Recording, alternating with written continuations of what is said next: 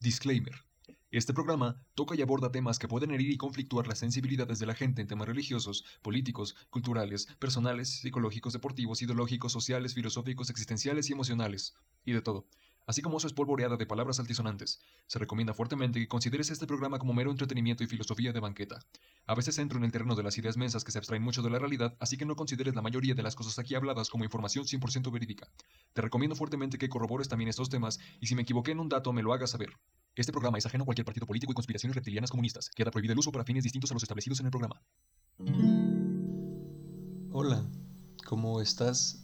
Espero te encuentres muy bien, que hayas tomado agua, que hayas tomado sol y lo que sea que recargue tus energías internas o lo que sea. Espero que estés bien. ¿Cómo estás? Eh, este es un segundo episodio que en teoría es el primero y es sobre las ideas. Y oigan, eh, ayer mientras estaba leyendo las etiquetas del shampoo en el baño, obviamente se me vino una idea a la mente. Una idea buena, una ideota. Y dije, güey, una idea, una idea. Y como Arquímedes mexicano, me paré inmediatamente en busca de mi teléfono dejando todo de lado, por, pues el conocimiento es prioridad, obviamente. Y en cuanto alcancé el teléfono, Oh dicho aparato de comunicación global, lo sostuve en mi mano con caricia y con alivio de haber llegado al destino, a la finalidad común entre la mente y el cuerpo y la desembocadura de mis pensares, y en un repente mental, una vorágine de éxtasis y embeleso, una verdadera concatenación de sentimientos, de sentimientos una verdadera maravilla, y entre tanto echarle crema a mis palabras y endulzarme el oído, se me olvidó que estaba, que iba a escribir en el mugre teléfono. Y pues ya gastadas mis últimas neuronas en tratar de recordar qué demonios estaba tratando de decir, se me vino otra idea a la mente. Una idea que me dijo, ¿qué acabo de decir? Entonces, este, esta primera parte que escribí era para probar un punto.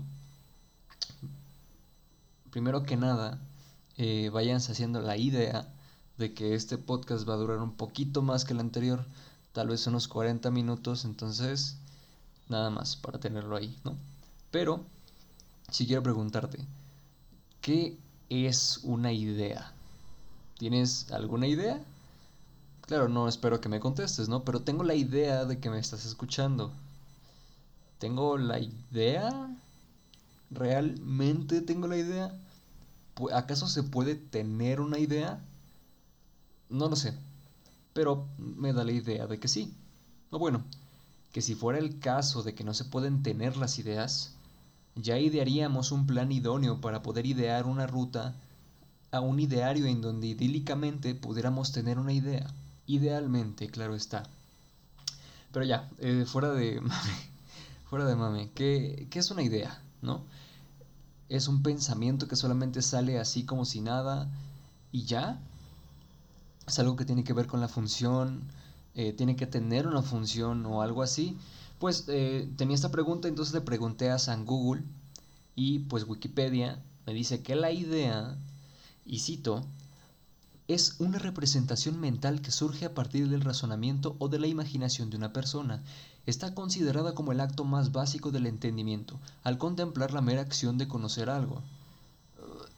Nada más que ahí hay unas cosas que, pues no sé, se me, se me hacen como. como que asumen muchas cosas, ¿no? Pero bueno, eh, aún así la definición sirve. Y creo que es algo que la mayoría estaría de acuerdo con ello, ¿no? Con esa definición. Pero no sé, me gustaría más saber las definiciones de la RAE. ¿Por qué? Porque la RAE es un órgano que se dedica a registrar estos, estas fluctuaciones del significado de las palabras eh, no tanto ellos crear palabras, ¿sabes? se dedican más a registrar. Es como el diccionario urbano. Mientras más personas lo usen, va a llegar un punto en el que se va a hacer tan conocido que, pues, alguien va a tener que registrarlo, ¿no? Que se estaba usando en ese momento, ¿no? Entonces me interesa porque tiene 11 definiciones diferentes de idea. 11. Y me quiero, quiero aclarar esta. La primera es Femenino. Primero y más obvio de los actos del entendimiento, que se limita al simple conocimiento de algo. bueno, ok, es, es algo general, o sea, ¿no? Como que se parece mucho a la primera de Wikipedia, ¿no? Tengo un poquito de problema porque dice que es el más obvio y me gustaría saber con qué fundamentos dijeron que era el más obvio o el primero, pero bueno, ¿no? Eh, segundo, imagen o representación que del objeto percibido quede en la mente. Su idea no se borra jamás de mi mente. Aquí un poquito ya cambia el show, ¿no? Aquí es similar, pero la idea ya es más como una foto, como una imprenta de un objeto, ¿no? Como mm, un objeto en el sentido más amplio, pero pues es una definición más centrada. El otro, eh, plan y disposición que se ordena en la imaginación para la formación de una obra, de una obra. Esta definición me llama la atención porque esto, querido joven en cuerpo y alma, esto ya es una idea que solo se considera como tal si tiene un propósito, o una finalidad. Está más acotado el significado, pero ahora la idea tiene que ser una idea para que sea una idea, si no, no es una idea. Eh, la otra también dice lo mismo, ¿no? Intención de hacer algo, ¿no? Tienes la idea de casarte. Llevaban idea de huir. Es lo mismo. Eh, la otra, la ocho, ocurrencia, idea inesperada. Eh, y pues aquí también se ve, ¿no? En la once, femenino plural, convicciones, creencias, opiniones. Es persona de ideas avanzadas. Hmm. Hmm, aquí ya es diferente. Aquí ya la idea es un conjunto de patrones de pensamiento. Entonces aquí ya cambia la cosa.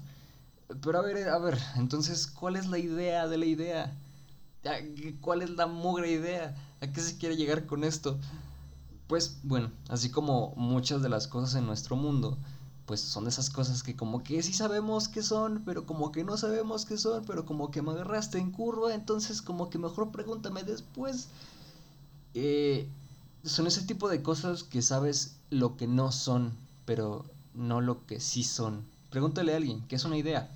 Y pues va a tener ahí un poquito de dificultad con eso, ¿no? Eh, bueno, por lo menos en lo que sí estamos de acuerdo es que vienen de algún lado ya sea del abstracto, de lo físico, pero vienen de algún lado. Muchas ideas que tenemos y formamos pues son reacciones a los estímulos del mundo y cómo los interpretamos. Ya entonces, después de recibir los estímulos, que te digo son externos o internos, empiezan a surgir las ideas como representaciones del mundo o el resultado de varios otros pensamientos que ya teníamos. Claro, esto es mi opinión personalmente, ¿no?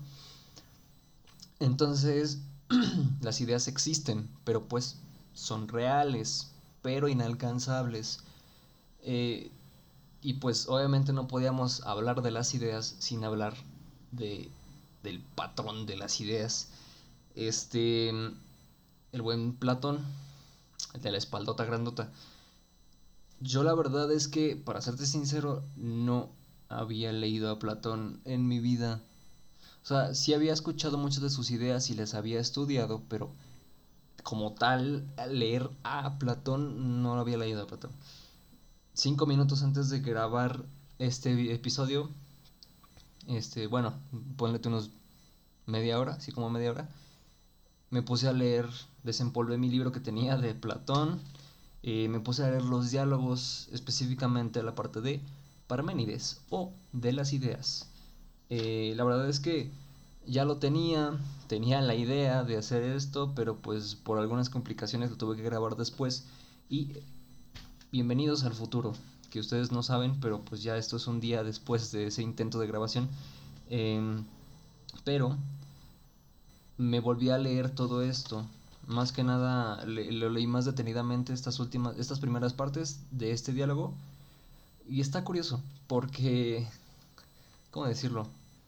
Mm, pues verán, eh, más que nada en esto de, en este diálogo de Parménides eh, se cuenta la historia de Céfalo, Adimanto, Glaucón y Antifón y Pitodoro, Sócrates, Zenón, Parménides y Aristóteles. No, básicamente llegan estos vatos a Atenas, que creo que es Céfalo el que llega a Atenas y le pregunta a este Antifón le pregunta a, le pregunta alguien que estaba ahí, no me acuerdo quién le dicen, oye carnal, eh, venimos porque pues, ¿qué te crees? Que recordarás quién es acá, aquí esta persona que, que este se acuerda de los diálogos de, de, aquí, de esos viejos tiempos en donde hablaban Aristóteles y este güey y, dijo, ah, sí, claro, está acá el carnal. Ahorita ya se dedica a, no me acuerdo, a trabajar con su padre, pero pues, pues cáiganle, ¿no? Entonces van y ya se, se encuentran con este Antifón y Antifón cuenta la historia que contaba Pitodoro porque se supone que él estaba en estas pláticas. Pitodoro estaba en estas pláticas con Parmenides, con Aristóteles, con Sócrates. Entonces él cuenta que Zenón estaba recitando una de sus obras más este, viejitas eh, y al final, porque por alguna razón se fueron, al final regresa Sócrates y llega así como de, a ver, a ver, ¿cómo está eso, maestro? A ver, repíteme las primeras partes, ¿no? Entonces Zenón dice, bueno, ya le, le lee su primera su primera hipótesis este del primer argumento y Sócrates dice, no, no, no, a ver, a ver, mm, me huele raro. Entonces Sócrates le dice a Zenón, pero a ver, entonces tú estás diciendo exactamente lo que estaba diciendo este carnal de Parménides en sus poemas, nada más que tú lo estás diciendo de otra manera para que piens para que pensemos que es algo original, pero pues la neta te la estás robando, carnal. Y dice, me dice este Zenón, Sí, sí, pero no. Eh, en ese entonces Sócrates estaba bien chamaco. Entonces, pues obviamente aquí lo pintan como, como pues esta persona aquí medio, medio joven, como que medio sin experiencia, sin tanta experiencia en la filosofía. Entonces como que estaba ahí de preguntón y es como, ya sabes, clásico Sócrates, ¿no? Y le pregunta, eh, le, sigue dándole, dándole, dándole, dándole a este Zenón y le dice, no, pero pues entonces dijiste exactamente lo mismo que Parménides, pero diferente. Y dice, sí. Entonces, ¿qué es lo diferente? Y dice, pues todo, ¿no?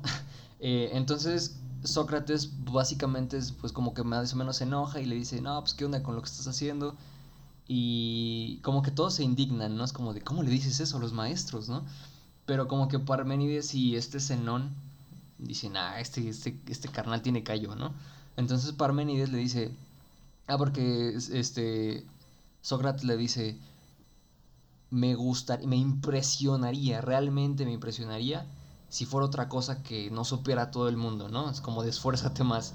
Me, me, realmente me sorprendería si alguien me puede demostrar que la semejanza y la desemejanza son iguales partiendo de puntos diferentes. El, la plática de ahí básicamente era un problema de que eh, lo diferente, pues como es diferente, no puede ser igual, ¿no? O sea, el término, pues, y el término igual, como es, o sea, no puede ser, ajá, ¿no? Es como si es semejante, no puede ser de semejante, y si es de semejante, no puede ser semejante, porque son términos diferentes y opuestos, ¿no? Entonces Parmenides avienta todo un chorote, este, argumentando el por qué sí, y al final Sócrates como, oh, ¿no?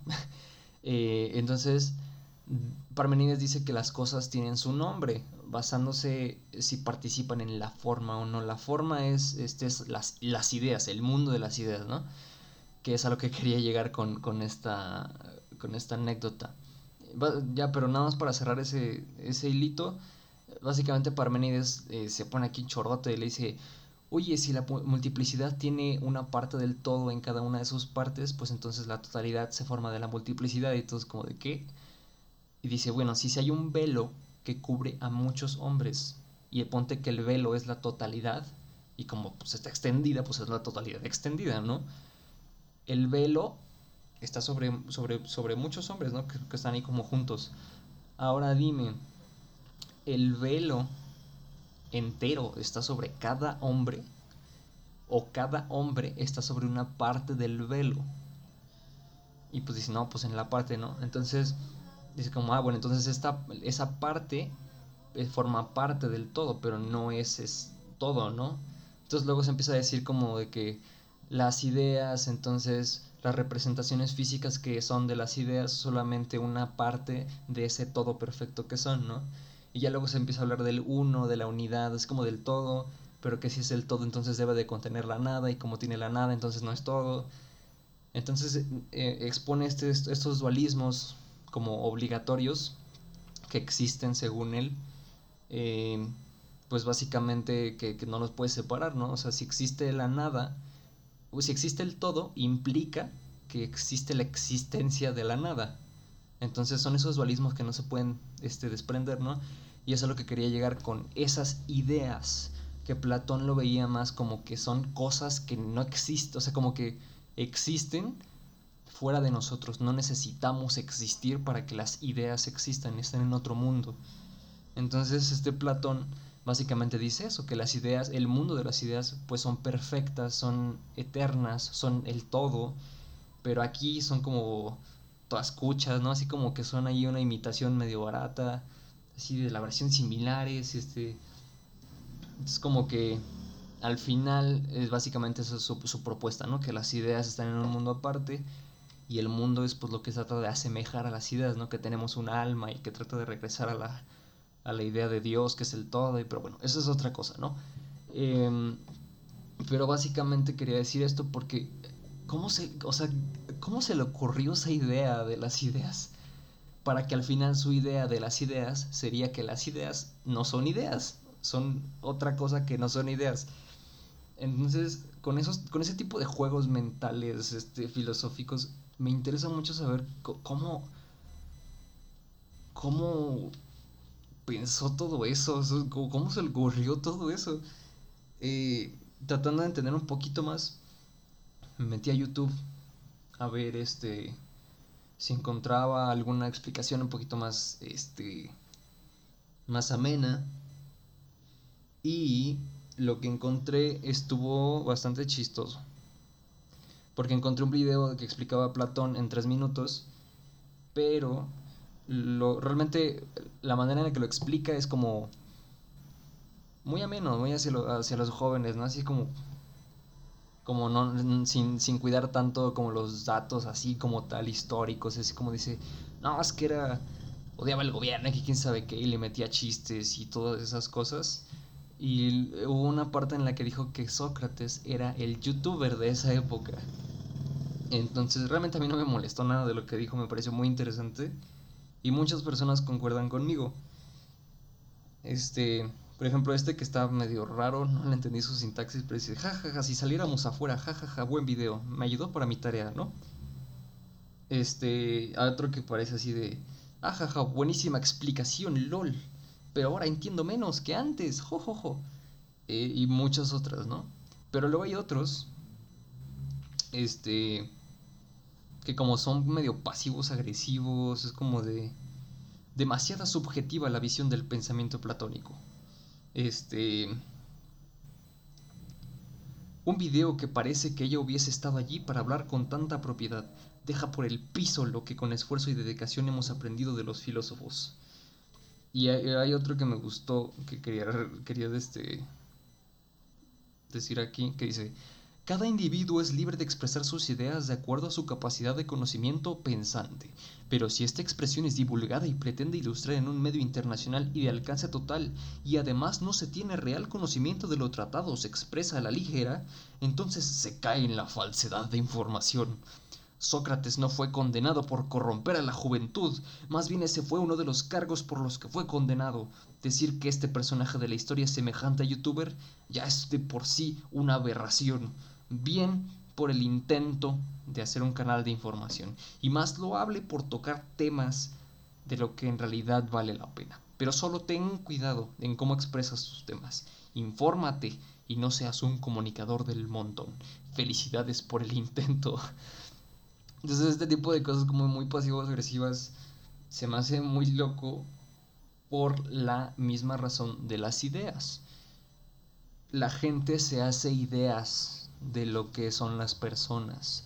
La gente se hace ideas de cómo deben de reaccionar ante esas ideas. Entonces cuando una idea preconcebida y cimentada, digámosle de Platón, de cómo es, cómo se debe de enseñar y todo eso, es confrontada con otra idea de vamos a explicarlo como si fuera un stand-up, ¿no? Y así le metemos chistes y todo eso. Entonces se ve atacada la idea original y la gente responde eh, hostilmente hacia la otra idea. cuando en realidad, pues, la idea está ahí, ¿no? Entonces es a lo que quiero llegar. Realmente de esas cosas, ¿qué es la idea? Porque yo viendo ese video que parecía un stand-up, entendí a qué se refería. Yo viendo los otros videos más acá, más formales y todo eso, entendí de qué era. Entonces, la idea es la esencia, es lo que yo pienso, ¿no? Es, es como, es la esencia de lo que son las cosas, son esos prototipos, o, creo que les decía así Platón, una cosa así, o, arquetipos. Eh, pero lo que me interesa más es cómo muchas personas pueden tener ideas similares. Y, y lo que más me interesa es este cómo la gente se pelea mucho por estas ideas y a veces hay como esa celosía de comentar, de compartir las ideas. Este, ahí está esta predisposición a salvaguardar las ideas, ¿no? y me recuerda mucho a un a un documental que vi sobre la fotografía de History Channel, creo, una cosa así. Y pues nada, ¿no? O sea, básicamente te, dan así unos datos, ¿no? Que en el siglo XVIII muchos artistas usaban la cámara oscura para calcar sus dibujos, que eso se me hizo muy interesante. Em, pero eh, no, no viene al caso, ¿no? Em, pues ya Schulze descubrió las partículas de cloruro de plata, bla, bla, bla. Eh, luego Nips, eh, Nips empezó con sus exposiciones, tal, tal, tal, lo que tú quieras, ¿no? La cosa es que la idea de la fotografía eh, más que nada se proliferó por tres personas en particular, que era Daguerre, era Nips y era este Talbot, creo que era William Talbot, una cosa así, igual lo pueden buscar, lo pueden checar, pero me interesa que eh, Daguerre tenía una, era, era como, creo que era, tenía, un, tenía una galería de arte, creo que se llamaba Diorama, y, él lo que hacía, pues es que gracias a la cámara oscura, como que a veces tenía, podía calcar los paisajes con perspectiva correcta, ¿no? En sus paredes y así como que atracciones y un montón de cosas. Él era más con esa actitud más vivaracha, más, más cirquense, ¿no? Más informal. Y Nips era así como más callado, más este, aprendido, más... Porque una diferencia grande es que Nips, él sí estaba estudiado pues, y, en esa época los que estaban estudiados sabían de todo, ¿no? Eh, él, él, tenía más experiencia con todo esto de los químicos porque tenía conocimiento sobre cómo hacerlo y Daguerre no. Sin embargo, Daguerre tenía la misma ambición por conseguir lo mismo que Nips. Entonces, eh, estaba con sus experimentos, este, logró hacer la primera foto, la heliografía, Em, pero ya en ese entonces Daguerre ya sabía como por, por dónde iba la onda, ¿no? Entonces supo de Nips y le dijo, oye carnal, ¿no quieres hacer una, una colaboración? O sea, aquí 50-50, te va a gustar, ándale. Y como que Nips le dijo, sí, gracias, pero no, ¿no? Muy amablemente. No sé qué hizo, no sé qué dijo, pero lo convenció después de unos años y eh, hicieron una colaboración, firmaron un contrato de colaboración por 10 años. Este, obviamente Daguerre medio engañándolo diciendo como que él tenía ya experimentos hechos y que tenía avances y un montón de cosas, pero la verdad es que no. Eh, Nips tenía 64 años, o sea, como que muchas tenía empezó a tener problemas financieros, Daguerre tenía 42, estaba como en la cima, ¿no? Y tenía ambición. Eh, entonces iban, eh, estuvieron experimentando, durante 10 años no hubo nada, creo que fue durante 5, una cosa así. Y en 1833 se muere el carnal, le dio un infarto a Nips, el que, el que sí tuvo avances significativos, ¿no? Eh, entonces se heredó esa parte de la colaboración al hijo de Nips, que era Isidoro, pero Daguerre se quedó con las notas de Nips. Y oh, sorpresa, después de muy poquito tiempo, supo cómo modificar la foto y inventó un nuevo proceso, ¿no? Este, bueno, obviamente no pasó tan poquito tiempo, ¿no? Este, entonces se inventó el daguerrotipo, que, que es todo un problema porque Isidoro, cuando lo, o sea, él publicó Este, y su hijo, el hijo Isidoro, pues no le decía, oye, ¿qué te pasa? No, este invento es de mi padre, y quién sabe qué. Y Daguerre como de, no, es que es diferente, es que, es que es una cosa similar, pero pues no es lo mismo, entonces no le puedo pagar. Eh, entonces, hubo ahí un poquito una medio rivalidad, porque pues obviamente el hijo se enojó porque era el trabajo de su padre, mayoritariamente, ¿no? Y Daguerre lo hizo comercial, y Daguerre, este, ahorita, pues todos conocen como la primera foto, ¿no? Así chance así las personas están pensando, dicen, no, Daguerre algo, Daguerre algo, ¿no? Es que tipo Pero pues en realidad fue Nips, este, que fue su, su idea, ¿no? Y de hecho Nips ya lo iba a publicar en el 29, pero Daguerre le dijo, no, no, no, espérate, porque hay que ver que esté todo bien y todo eso. Entonces, entonces no lo publicó en ese año, ¿no? Este, y luego a la par de todo eso, en el 35, William Talbot estaba inventando otros procesos de tomar fotos. Él inventó la foto positiva o grabado, como, como le decía él, ¿no? Este, entonces en el 39 Talbot se entera de que Daguerre ya publicó el daguerrotipo y se paniquea, dice, ¿qué hago, no?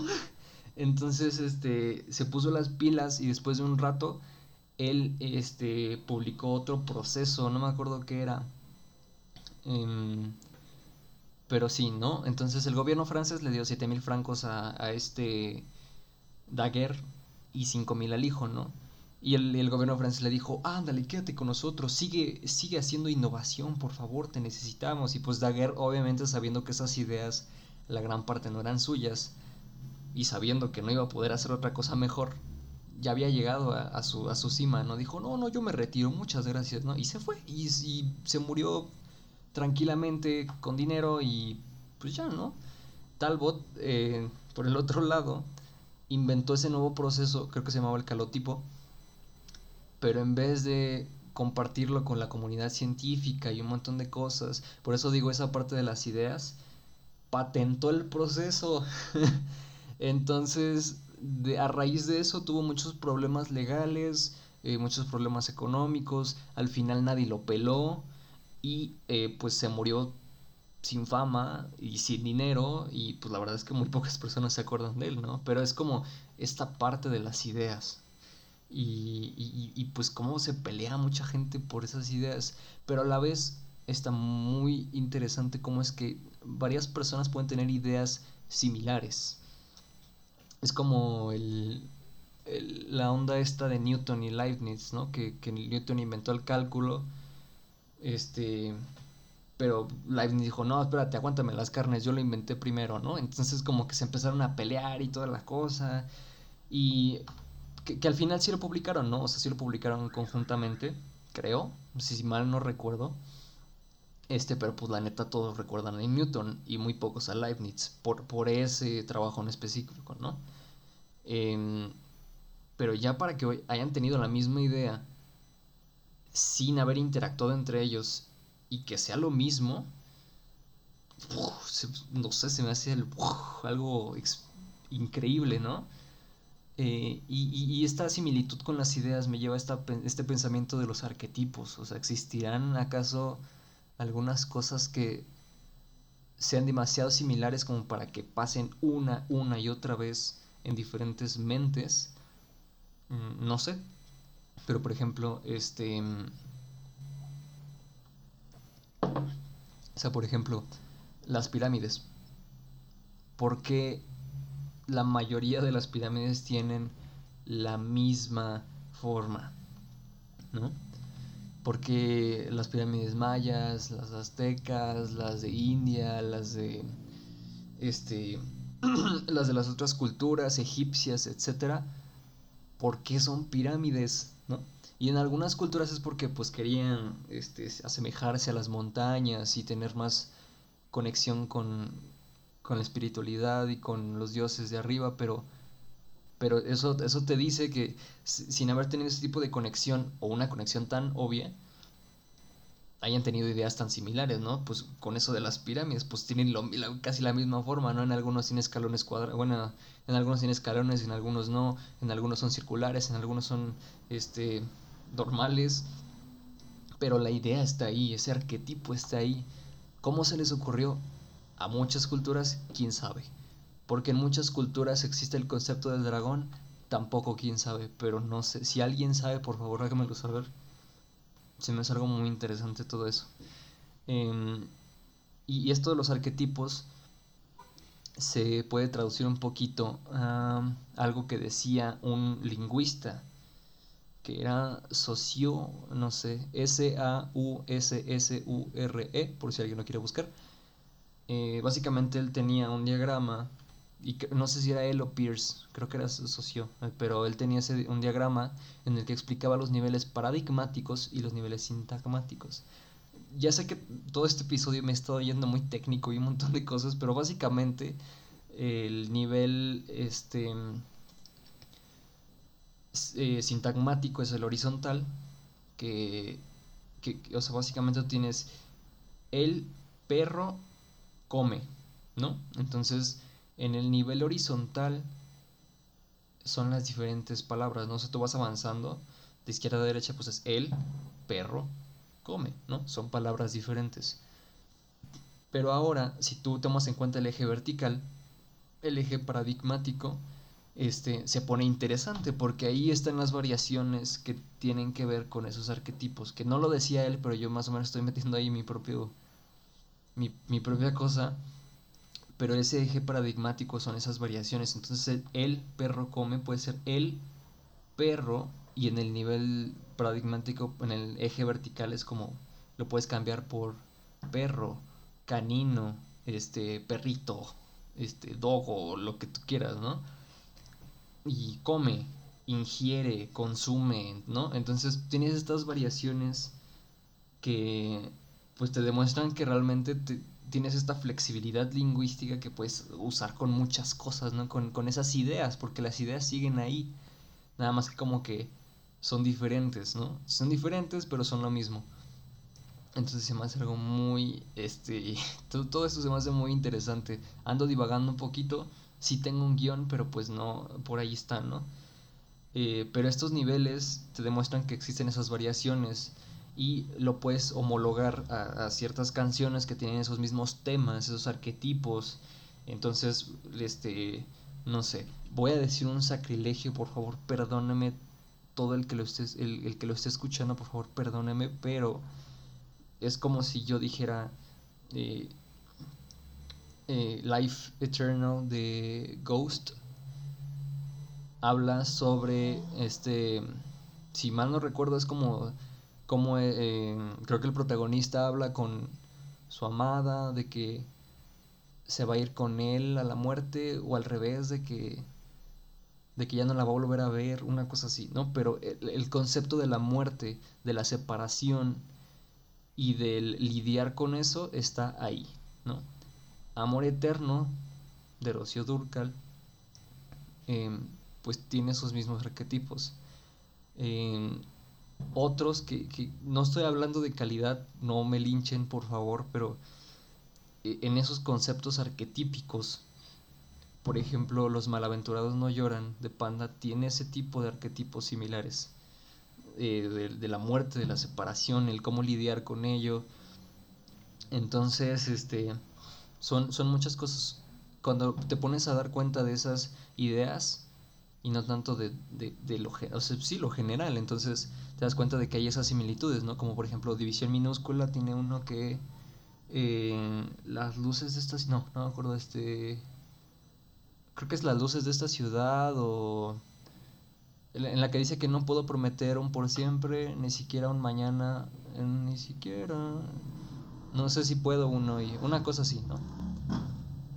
Eh, esa canción en, arquetípicamente, o, no sé si lo estoy usando mal, pero arquetípicamente, prototípicamente, se parece a Yo no sé mañana, de este, de, creo que es de cumbia o salsa, creo que es de salsa, este que igual no estoy hablando de la calidad ni nada, no, nada más estoy haciendo ese, esas relaciones de los arquetipos. Entonces no, nada, no estoy diciendo otra cosa, pero sí, este, y, y, justamente con estas relaciones de lo que se parece, pero lo que no es, pero que sí es lo mismo, están los memes, que es a lo que quería llegar con todo esto.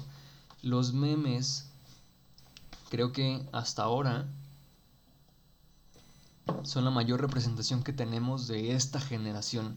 De esta generación como muy hiperconsumista, con un montón de, de, bombardeo de información, que a la vez se tiene que adaptar a ser rápido, a ser este a, ser consumista, ¿no? O sea, tienen que ser consumistas y tienen que este, empezar a, a, adaptarse de alguna manera. Entonces, los memes son un claro ejemplo. Tú tenías memes en 2012 que duraban cinco meses o cuatro. Ahorita tienes memes que duran un día. O sea, solo piensa en eso. Nada más tienes memes que duran un solo día. Lo interesante, aparte de eso, es que muchos memes son refritos de otros. Son refritos de las ideas de otros memes antiguos, ¿no? Entonces, eh, por ejemplo, ves mucho este, esta, esta dualidad de, ojo, yo tengo razón, jajaja, y el otro es como de, no, no tienes razón, ¿no? Eh, no me acuerdo cómo se llama ese, este, creo que es el Chad y el, y el otro, no me acuerdo, este, que también es lo mismo que el Chims, todo chiquito, y el, el, el así como todo, todo mamado, ¿no? Eh, es, como esa, esa dualidad, ese, ese formato de meme, ¿no? Que te encuentras en todos lados, pero en diferente manera. Y eso te demuestra que el, vehículos para transmitir las ideas hay muchos. Ideas hay menos, que son muchas, pero hay menos que los vehículos para hacerlo. Em, y pues, ah, entonces, este, básicamente es eso, ¿no? Pero también las ideas pues pueden cambiar, a veces las ideas las ideas expiran. ¿Tú qué crees? No, yo la verdad no sabría contestarlo, ¿no? Lo que sí es que sé que la percepción hacia las ideas cambia. O sea, por ejemplo, los jeans, eh, el caviar, las langostas y creo que los cangrejos antes eran ropa de plebeyos, eran ropa de, del vulgo, del proletariado, ¿no? Y ahora son los que más se usan, es lo que está de moda, es lo que es, lo fancy, es este es, es, lo de lo de la high society, ¿no? Entonces, eh, ¿qué proceso hubo para que cambiara esa idea, esa percepción? No sé, no sé qué pasó, pero es, es muy interesante pensar en eso, ¿no? Y este pero sí, ¿no? Eh, están, está, está en esta cuestión, esta cuestión de, de, lo que acabo de hablar, y también la de los remixes, ¿no? Que pues es, es básicamente eso, los refritos con los memes. Eh, también pueden evolucionar las ideas, ¿no? Entonces necesitamos proporcionar contenido a la gente, ¿no? Ok, no sé, MySpace, ya se hizo, ¿no? Ah, bueno, necesitamos mejorarlo, no sé, Tumblr, yo qué sé. Em, y luego salió YouTube. Fue un golpe tremendo porque brindaba a la gente la posibilidad de subir videos. O sea, acuérdate de eso, de la gente que tenía que descargarlo en su, su, música en Napster o tenía que descargarlo con esperándose dos horas para ver sus videos o tenía que mandarlo al correo para ver si la televisora se lo aceptaba y luego para ver si tu video salía. Entonces ese golpe, ese golpe fue necesario para que se diera todo ese, ese boom del Internet, ¿no? Pero luego la sociedad empezó yendo más rápido. Necesitamos ir todavía más rápido, necesitamos consumir.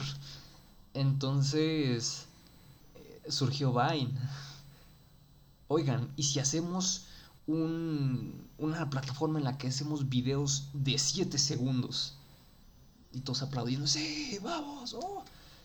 Y funcionó, fue un boom inmenso que se adaptaba a las necesidades de la gente en ese entonces. Tal vez no tanto, pero sí le pegó a un nicho muy importante que estaba muy desatendido en ese entonces.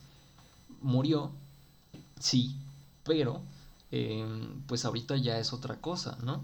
Ya este, esa idea se quedó, perduró y ahorita pues salió TikTok, que realmente mucho lo ve mal y lo que tú quieras, que nada más porque bailan o lo que tú... Pero tienes que admitir el, el hit que tuvo y pues realmente ese, ese boom mediático que lo sube ahorita está, bro, ya ofrecen planes de internet con TikTok. ya, ya ofrecen planes de telefonía con TikTok. O sea, para que veas qué tan importante logró eso, ¿no? Y, y, justamente volvió a meterse en ese nicho que estaba desatendido, que ya lo habían probado, pero ahorita es como, era una necesidad todavía más urgente, o sea, queríamos, como que hay esta tendencia a consumir todavía más rápido. Si los videos son muy largos y estos, estos podcasts, que probablemente no vas a escuchar este podcast al final, yo lo sé, este, eh, pues al final ya no nos servía, ¿no? Te aburrías, lo ponías al doble de velocidad. Entonces surgió TikTok. Necesitabas matar el espacio que tenías de, de, de espacio muerto en tu cerebro y lo llenabas con, con consumismo rápido, con, con dulces de tamaño digerible, ¿no? Y, y, pues ese, ese impacto que hasta ahorita tiene, eh, siento yo que es el boom hacia otro tipo de, de, sociedad que, que, estamos teniendo, ¿no? Como un poco súper consumista, así a tope, ¿no? Con una velocidad impresionante.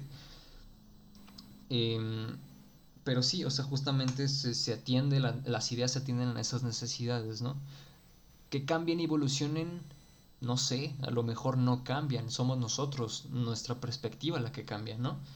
Eh, hay algunas cosas que se mantienen y justo como pues retomando eso de las pirámides o los memes o todo lo que tú quieras, como que hay una necesidad de hacer muchas cosas, pero que como que todos los humanos o la gran mayoría tiene el mismo. A lo mejor es por nuestra sociedad globalizada, a lo mejor es por otra cosa, pero se presenta, ¿no? Entonces, este, pues tienes, tiene, por ejemplo, hace rato estaba viendo una historia del Deforma y, y dije, qué curioso, que por alguna razón tenemos este, esta onda de burlarnos de las cosas como muy inverosímiles que a veces sí pasan, pero como que no sé, nada más hacerle ahí, tirar la carrilla, ¿no?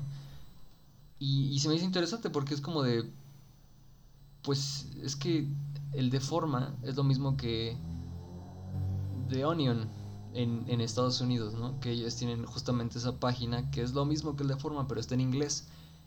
Eh, y Rusia tiene una que se llama panorama.pop, PV, que es exactamente lo mismo que el de forma y de Onion, nada más que en ruso y en Rusia. Eh, entonces es como, ¿por qué? O sea, ¿por qué? ¿de dónde viene esa necesidad de hacerlo? O sea, ¿viene de que tenemos contextos similares? ¿Viene de otra cosa? O sea ¿Qué, ¿Qué, es lo que nos llama a hacer esas cosas tan similares y tan diferentes? Eh, pero, pero sí, o sea, creo que se puede estudiar muchas cosas de aquí para que lleguen a, a, a mejores maneras de transmitir las ideas, esos, esos vehículos, ¿no? Un ejemplo tremendísimo que me encanta son los refranes. Los refranes tienen una, una efectividad transmisiva impresionante. O sea, si yo digo camarón que se duerme se lo lleva la corriente, bueno, que como nos, nos citaron en otro país, ¿no? Camarón que se duerme se lo lleva la chingada, pero tú le entiendes, ¿no? Camarón que se duerme, pues se lo lleva la corriente.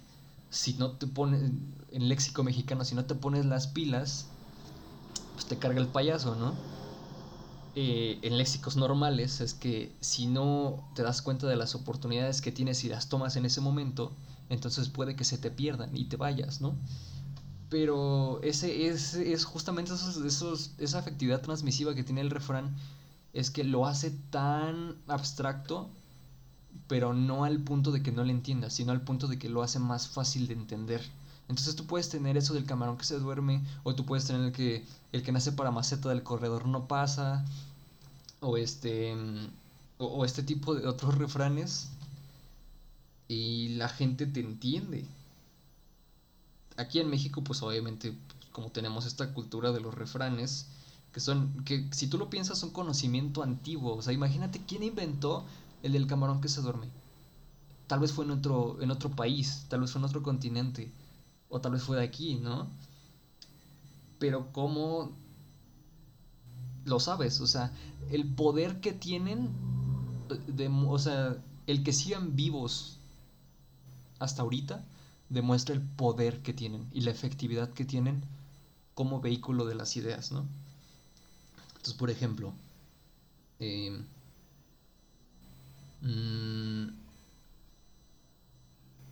¿Cómo era el de que si estás con lobos aprendete a aullar? Una cosa así, ¿no? Como de cría cuervos o te sacarán los ojos, unas cosas así.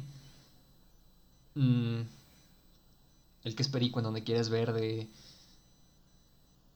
Entonces, este... No sé, son, ese tipo de cosas que se hacen extremadamente interesantes. ¿Cómo le haces para hacer eso? ¿Cómo le haces para llegar y pensar, ah, sí, camarón que se duerme se lo lleva a la corriente? Y la gente que todavía dice, ah, oh, oh, y lo empieza a usar y de repente es como un meme, se, se propaga. De hecho hay un término que el meme creo empezó porque es un término de genética. Richard, eh, algo con D, no me acuerdo, pero este, este vato propuso esto del meme que se propaga, es, es como un ente vivo, ¿no? Como sigue esas mismas reglas o parecidas a estas de la evolución, se adapta y si no se muere, entonces como que eh, es estaría muy interesante analizar este tipo de cosas con ese, ese acercamiento, ¿no? Pero al final, eh, pues son esos, esos refranes los que se quedan, ¿no? Y, pues eso te demuestra su efectividad. También, eh, o sea, imagina, y, hablando un poquito de esto de, de las cosas antiguas, milenarias. ¿Tú alguna vez te has puesto a pensar cómo es que existen recetas tan raras y específicas como de, es que tienes que hervirlo por 3 minutos y 50 segundos porque si lo sirves un poquito más y lo dejas un poquito más, te mueres. Y si lo dejas un poquito menos, sabe amargo. O sea, ¿quién inventó esa receta? ¿no? Como por ejemplo con los pez globo, ¿no? Y todo ese tipo de comidas que te mueres si las comes mal. ¿Quién supo cómo hacerlo correctamente. Y, lo peor y lo más oscuro es que probablemente antes de ese güey que inventó cómo hacerlo bien, hubo cientos, miles de personas que se murieron tratando de probar cómo era. O sea, por ejemplo, no sé, imagínate, yo, yo seguramente pienso que así ha de ser en, las, en los tiempos prehistóricos, ¿no? Probablemente alguien se quería comer una hierba, ¿no? Una, perdón, una eh, berry, no sé cómo se dice, no me acuerdo cómo se dice en español, una, una mora, digámosle, ¿no? Una valla. Y pues nadie lo había probado antes, entonces alguien tuvo que ofrecerse, ¿no? Como de, no, pues tómate uno por el equipo, ¿no? Y si tomo la valla y si te mueres, pues ya sabemos que no hay que comer esa valla. Y si no, pues ya tenemos comida, ¿no? Entonces, si te das cuenta, detrás de cada éxito, detrás de cada idea eh, exitosa, hay un montón de gente que trató de llegar a esa idea, o fracasó, o se murió, o nadie se acuerda de él, o llegó a la misma conclusión, pero se fue antes de conseguirlo. Entonces, no sé, si me hace muy... O sea, la próxima vez que vayas y te encuentres... Eh, la próxima vez que vayas a preparar algo y te, te encuentres una receta así de extraña, ponte a pensar cuántas personas tuvieron que experimentar para llegar a esa receta en particular. Yo a veces me pongo a hacer eso, es muy divertido. Claro, cuando no tengo que hacer cosas, ¿no? Pero, pero sí, este... Entonces, en, en resumen, que creo que ya divagué muchísimo las ideas no tengo idea de qué son. Sinceramente, no tengo idea de qué son. Solo sé que son se modifican, evolucionan, se adaptan. Y si lo quiero ver de otra manera, entonces las ideas nunca cambian, son las mismas, son eternas somos nosotros los que nos adaptamos a las ideas, somos nosotros los que las percibimos diferentes. Entonces, al final del día, no sabría decirte con certeza qué exactamente es lo que lo que son las ideas, ¿no? A lo mejor pues es una de esas dos, o es otra, o es otra idea de lo que son las ideas, ¿no? Eh, espero no haberte confundido mucho con toda esta jiribilla. Em, pero sí, a veces divago mucho. Así van a ser estos episodios generalmente supongo yo que como me acabo de explayar, entonces van a ser como de una hora más o menos, espero que no. Pero, y me contuve, ¿no? Eh, pero sí, o sea, son estas ideas que hay que tener en cuenta. Si tienes la idea de, de hacer algo, pues yo te digo que lo, lo intentes. Ya un poquito haciendo un paréntesis, si tienes por ahí una idea que quieres experimentar, que quieres probar, que quieres hacer, hazlo. O lo más probable es que si es algo personal, probablemente fracases muchas veces. Pero nadie se va a dar cuenta, porque solo, solo tú lo vas a saber. Entonces, si quieres intentarlo, fracasa. O sea, fracasa y fracasa y fracasa. Porque lo vas a hacer muchas veces. Pero al fin y al cabo, esos fracasos, eh, con esos fracasos aprendes, porque te dan una idea de lo que no tienes que hacer. Y, ya con ese conocimiento puedes darte una idea de lo que sí puedes hacer. Y cada vez más vas a llegar a, a, lo, que quieres hacer. No es como con la fotografía. ¿Que acaso crees que de la noche a la mañana alguien dijo, ah, sí voy a hacer esto y ya lo inventó? Pues no, es un proceso gradual, pero tiene que haber acción. Si no hay acción, pues no hay reacción. Entonces, eh, sé como ellos, es esa persona que se pone a experimentar con esas cosas, que le falla y dice, joder, tengo que hacerlo otra vez. Y vuelve a fallar y como al veinteavo intento eh, le sale, ¿no? Y esa satisfacción es, es, algo que no te puede contar nadie, ¿no? Lo tienes que experimentar, ¿no? Tú. Eh, entonces, si tienes alguna idea que quieras hacer, hazlo. O sea, no pierdes nada. Lo más que pasa es que no salga, ¿no? Eh, Obviamente, pues creo que no tengo que decirlo, pero pues por si ahí estaba la duda, pues obviamente que no afecte a terceros, ¿no? no, no, vas, no, no, vas a hacer la idea de, de, pegarle a alguien, ¿no? Por favor, no lo hagas, condeno completamente eso. Este, esto va más hacia cosas personales, ¿no? De superación personal, de, de, de estar bien contigo mismo.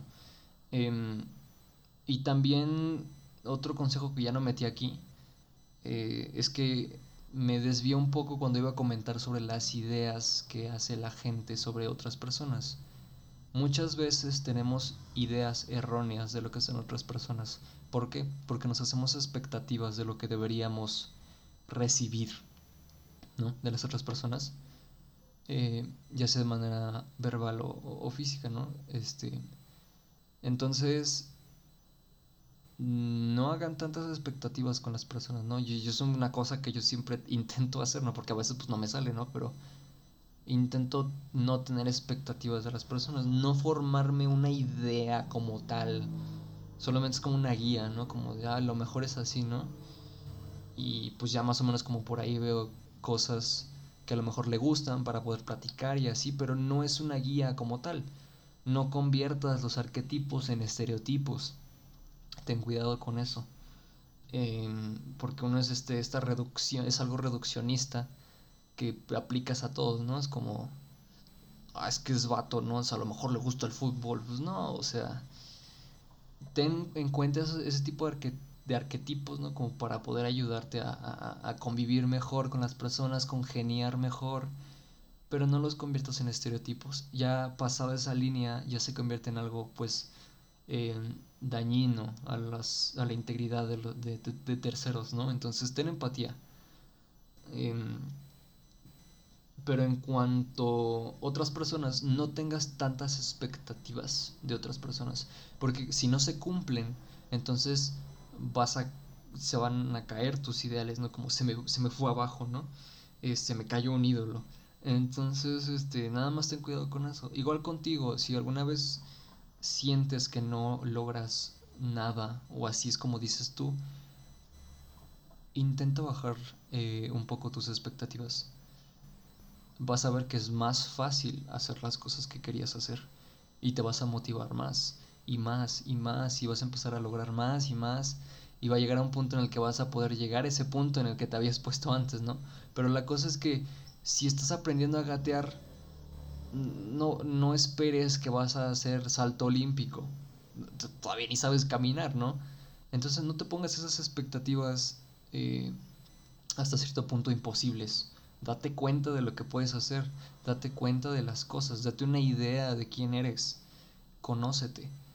Eh, Entonces, eh, son cosas que me han ayudado a mí, ¿no? Para ser eh, mejor persona conmigo mismo. Y me han ayudado a estar más en, paz. Entonces, consejos, resumen, las ideas son poderosísimas. Las ideas pueden herir, las ideas pueden lastimar, pero también pueden sanar, las ideas pueden maravillar, las ideas pueden unir. Y más importante, creo que las ideas nos hacen estar vivos. ¿Qué seríamos sin las ideas, no? Y no sé, espero te haya gustado este episodio. Eh, no me estoy despidiendo todavía. No te vayas. Ya, sé que ya le picaste. No te vayas. Em, la mayoría de mis episodios van a ser así, ya lo dije. Eh, la siguiente, el siguiente capítulo va a ser de las ideas aplicadas. Como una idea puede darle valor a algo. Y no sé, piénsate ahorita para el siguiente capítulo. ¿Cuáles son esas ideas, no? De a qué punto puede llegar una idea como para darle valor a algo y qué tanto puede llegar para que eh, se manifieste en la vida real, ¿no? ¿Acaso las ideas tienen valor? Si sí, entonces ahora pregúntate, ¿ese valor quién lo dice? ¿Ese valor quién lo pone? Eso lo vamos a estar discutiendo el siguiente episodio. Voy a estar este, haciendo todas estas cosas bien fumadas. Espero te la hayas pasado muy bien. Ya pasamos 57 minutos casi casi. Y nada, espero haberte distraído, espero que te hayas llevado muy buenas ideas, que me faltó meterme en ese tema, pero pues hasta aquí lo voy a cortar. Em, y pues nada, em, espero me puedes seguir en, Instagram, ahí está por en, en, los links de YouTube está, lo tengo que ver cómo lo hago para Spotify, pero mm, en YouTube ahí, ahí lo tengo, en Instagram también, en Instagram tengo muchas cosas eh, diferentes, ¿no? Apenas tengo como tres posts, ¿no? Pero este, a lo mejor te gusta. Arroba, eh, ¿cómo era? De punto sideria, ¿no? Entonces puedes buscarme por ahí. En YouTube también voy a estar subiendo unas cosas, así que pues nada más mantente al tanto, espero te encuentres muy bien, toma agua, date un poco de sol y si las ideas te abruman mucho, pues este, nada más, eh, calmao, calmao, Espero te haya servido mucho esto. Nos veremos el próximo episodio hasta que tenga tiempo. Entonces, ahí nos vemos. Yo soy eh, me puedes decir como tú quieras, Juan, Jamón, Joel, este, Simón, eh, Jessica, como tú quieras, ¿no? Entonces, nos vemos en el próximo episodio. Adiós.